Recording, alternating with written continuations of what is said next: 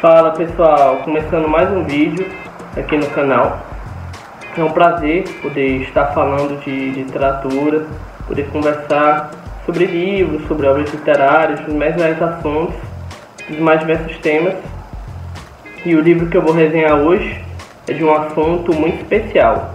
É de um assunto que quem me conhece sabe que eu sou apaixonado, que eu sou aficionado e faz parte da minha vida de uma maneira muito forte, muito relevante, que é o futebol. E o livro de hoje, A Bola da Vez, é a obra Adeus Copa. O livro Adeus Copa ele foi publicado ano passado, 2018, pela editora Primeiro Lugar do Rio Grande do Norte, que é uma editora especializada em literatura esportiva, e ele traz 11 craques do Mundial em crônica e prosa. No caso, são 11 textos em geral, crônicas, falando sobre personagens do Mundial de 2018, sobre personagens da Copa do Mundo. E são 11 textos escritos por autores diferentes, de partes diferentes do Brasil, cada um sobre um craque específico. O primeiro texto é do jornalista de Brasília, Olavo Davi Neto, e ele fala sobre o craque egípcio Mohamed Salah. O título é Salah é gigante.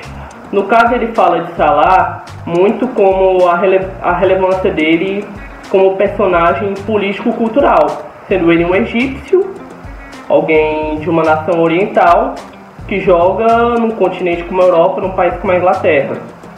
Ele que na Copa do Mundo não foi tão bem, não conseguiu levar a sua seleção além da primeira fase, um pouco por causa da lição que foi na final da Champions League pelo Liverpool, um pouco também pelo fato da sua seleção não ter um nível tão bom, mas mesmo assim ele conseguiu marcar dois gols, os únicos dois gols da seleção egípcia na Copa do Mundo.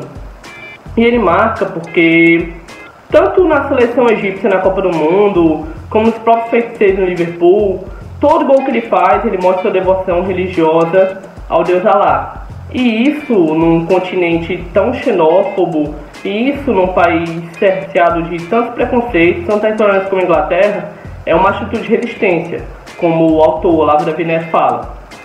O outro texto é do radialista potiguar Diego Breno, e ele fala do craque alemão Thomas Müller. Ele disserta sobre o jogador de uma maneira metafórica. Ele faz uma, uma metáfora do futebol com o teatro, falando que o Miller ele teve a oportunidade de ser tudo que uma pessoa pode ser, tudo que um personagem tem chance de ser num espetáculo teatral.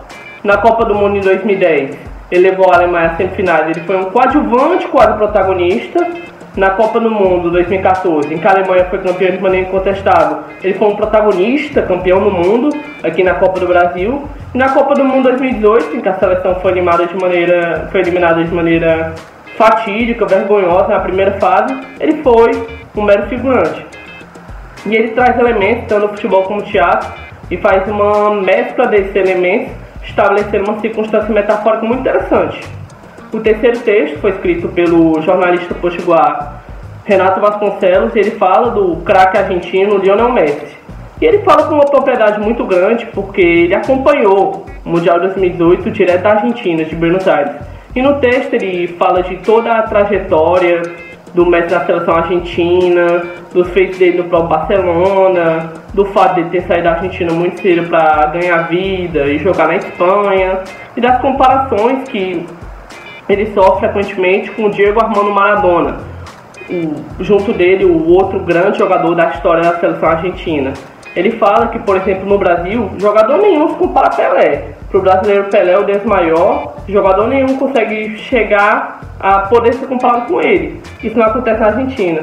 Na Argentina, o Messi tem uma relevância tão grande para o país que ele é comparado ao Maradona. E é um texto que mostra diversas nuances da sociedade argentina, faz um breve estudo sobre a relação do argentino sentimentalmente com o Messi, e é muito bom de se ler também. O quarto texto, para mim, particularmente, o melhor do livro, foi o meu preferido, é do publicitário potiguar Rodrigo Cruz, e ele fala do português Cristiano Ronaldo, famoso CR7. E ele fala de uma maneira lírica, afetuosa, sentimental, de toda a história do Cristiano Ronaldo, desde que ele passou fome e sentiu dificuldades na Ilha da Madeira, até conseguir ascender, jogar no Manchester United e depois no Real Madrid e levar seu país ao título da Eurocopa. Também um pouco sobre sua participação no Mundial 2018. E ele fala do Cristiano Ronaldo como se fosse uma carta escrita pela bola, que então é a melhor amiga dele. A bola de futebol que é a melhor amiga dele, que deu tanta felicidade a ele, que ele fez crescer tanto, fez ele e tantas pessoas ao redor dele mudarem de vida. O quinto texto é do jornalista cearense Celso Tomás, meu conterrâneo, e fala do espanhol Iniesta, se utilizando muito do vocábulo da emoção, da energia. O Iniesta, que ele foi marcado na Copa 2010 pelo jogador que fez o gol do título da seleção espanhola, que até hoje é o único título mundial da Espanha. E na Copa do Mundo 2014 foi eliminada na primeira fase, de maneira também fatídica e vergonhosa, como a Alemanha no ano passado. E na do ano passado foi eliminado nos pênaltis para a anfitriã Rússia. O Iniesta, que ele teve sucesso e também fracasso com a seleção espanhola, também com o Barcelona, mas sempre prevaleceu a emoção, sempre prevaleceu a energia, sempre prevaleceu a vontade de ganhar. E o sexto texto é escrito por Léo Lira, ele que é produtor de conteúdo, colunista em vários portais, principalmente do Literatura e Futebol, que é um blog, uma página que fala sobre livros sobre futebol, sobre literatura esportiva, e faz resenha desses livros, comenta, os comercializa, enfim, dá visibilidade à literatura esportiva, que no Brasil não é tão valorizada, não é tão conhecida, né? E o craque escolhido por ele foi o Gabriel Jesus. O Gabriel Jesus foi muito contestado durante a Copa do Mundo pelos brasileiros porque não conseguiu fazer na seleção durante o Mundial o que ele fez, o que ele faz pelo Manchester City, o que ele fez pelos Palmeiras mas o Léo Lira, ele fala muito do Gabriel Jesus como um ícone de representatividade. Ele na seleção mostra raça. Ele na seleção, embora não tenha tido tanto sucesso, mostrou entrega. E ele se mostrou como um brasileiro comum, como um brasileiro popular. Ele coloca o Gabriel Jesus como personagem da seleção que poderia ser qualquer brasileiro ali. Ele inclusive fala que há quatro anos do Mundial, na Copa 2014, ele era mais um daqueles meninos que estava colorindo a rua das cores da bandeira do Brasil. Então ele traça um comentário muito icônico falando do patriotismo e do simbolismo do Gabriel Jesus para o brasileiro. O outro texto, o outro texto é do é do publicitário mineiro JP Saraiva e ele fala do craque Neymar. Ele fala do Neymar muito sobre a ótica do Neymar como figura midiática, como representação de imagem da seleção. Neymar que no início da Copa do Mundo ficou muito mais conhecido por seu famoso cai-cai, pelas faltas que ele sofria, pela perseguição dos adversários do seu próprio futebol. E acabou que durante o Mundial a qualidade dele, o futebol dele, o talento dele ficou um pouco ofuscado por essas questões. E o autor termina falando que tanto positivo quanto negativamente, o Neymar foi de longe o principal jogador do Brasil no Mundial, um dos principais de toda a Copa do Mundo. Tudo que ele fazia tinha uma relevância muito grande, que tomava capa de jornais, manchetes de rádio e de TV e chegava a ouvir da boca do mundo inteiro. O outro texto do livro é do Emílio Simplício, educador físico potiguar, e ele fala do técnico da seleção brasileira, o Tite. A Tite, o que é de Tite, né? É de longe o texto do livro mais técnico, o texto que predomina uma análise mais racional, sem tanto sentimento, sem tanto li lirismo, sem tanta literatura, mas nem por isso deixa de ser um texto de muita qualidade que vale a pena a leitura. Ele traça toda, todo um contexto da trajetória do Tite, desde o início da sua carreira, passando pelo Corinthians, pro time gaúcho, até chegar de fato à seleção. Ele mostra que o Tite perdeu o Mundial, mas nem por isso significa que ele seja um técnico ruim, que ele não tenha feito trabalho na seleção. E como na carreira toda dele, é preciso esperar, é preciso dar tempo para o homem trabalhar, como costumam falar no linguajar do futebol, né?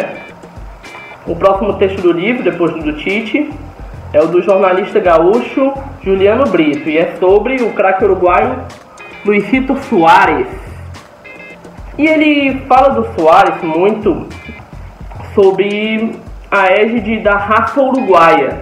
Ele comenta que o Soares, mesmo às vezes não conseguindo seus objetivos, mesmo às vezes não conseguindo mostrar toda a qualidade que ele tinha para mostrar, ele mostrou raça, ele mostrou entrega até o último minuto, quando o Uruguai foi eliminado pela campeã França. E ele fala aqui: Assim é Soares, super intenso, coração e entrega total dentro de campo. Luizito é competitivo, pode faltar qualquer coisa, menos alma. Ele sempre vai acreditar mais, torcer mais vibrar mais e, sobretudo, sonhar mais. Ou seja, ele fala do Soares muito como uma representação, um símbolo da raça uruguaia. Aquele jogador que é cada vez mais raro no futebol de hoje, que não joga apenas por visibilidade, que não joga apenas para aparecer, não joga apenas por resultado, mas sobretudo por sentimento, sobretudo por amor. O outro texto é do jornalista paulista Bruno Rodrigues, repórter da Folha de São Paulo, e é sobre o Antoine Griezmann, da França. O craque francês que, embora seja francês e já tenha disputado as Copas do Mundo com a França, ter sido campeão desse próprio Mundial com a seleção francesa, ele é um jogador que também tem traços, tem características uruguaias. Desde sua origem, alguns familiares, amigos, conhecidos. E na Copa do Mundo, a França, no seu título, eliminou o Uruguai. O Uruguai esteve pelo caminho da França e o Griezmann marcou um gol, mas ele não comemorou respeita a seleção uruguaia, respeita a nação uruguaia, respeita o povo uruguaio. E o autor fala: Antônio Griezmann nasceu em Macon, na França, mas poderia muito bem ter nascido em Canelones ou Maldonado, cidade no Uruguai. Simpatiza com o Penharol, é fã de doce de leite toma amargo mate como um uruguaio mais.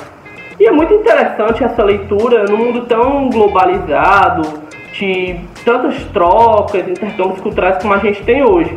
É muito comum, não apenas na Copa do Mundo, mas nos times do mundo inteiro, a gente ter jogadores que nasceram em certo país, mas que foram criados em outro, que têm certa identificação com outro, e por isso vão jogar nesses outros países. Como também é muito comum jogadores que jogam pelo seu país, mas têm muita simpatia por outro, por qualquer motivo que seja. O Griezmann é um grande exemplo e muito simbólico. E o último texto do livro, para fechar, escrito pelo paulista Sérgio Gorni, que é produtor da página Futebol em Palavras, que traz crônicas futebolísticas, é sobre o croata Luka Modric, que levou sua seleção ao melhor resultado de sua história, né? A Croácia foi vice-campeã da Copa do Mundo, perdendo para a França na final. E o Modric, assim como o Soares, predominou sempre nele na Copa do Mundo a raça, a entrega, a vontade, até o final.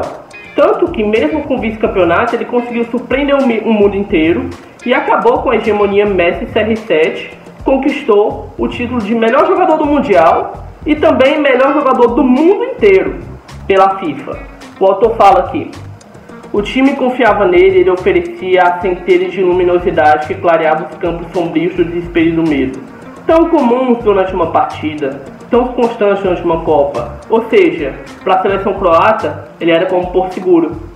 Para a seleção croata, ele era como um líder. Ele era alguém que chamava a responsabilidade que tranquilizava o time. E isso fez ele ter sucesso no Mundial, mesmo não sendo campeão, e fazer história para todo o povo croata, para a nação croata, principalmente para a carreira dele. Ele que jogou esse Mundial já com 33 anos, mas mesmo assim conseguiu mostrar um nível imenso e os títulos que ele conseguiu individuais tornam isso contestável. E o livro, fazendo uma análise dele como um todo, é um livro interessante, é um livro de boa leitura, é um livro rápido também, é um livro que se pode ler facilmente em um dia.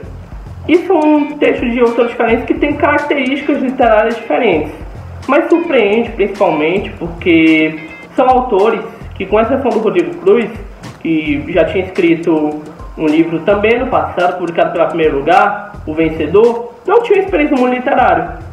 Foi a estreia literária de praticamente todo mundo que foi coautor desse livro.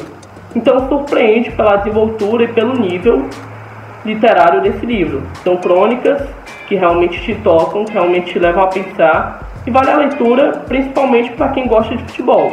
Para quem gosta de futebol, mas para quem também gosta de ler sobre futebol para quem também gosta de desfrutar de uma narrativa fluida, rápida e que te faça refletir, que te faça sentir coisas diferentes do habitual do cotidiano.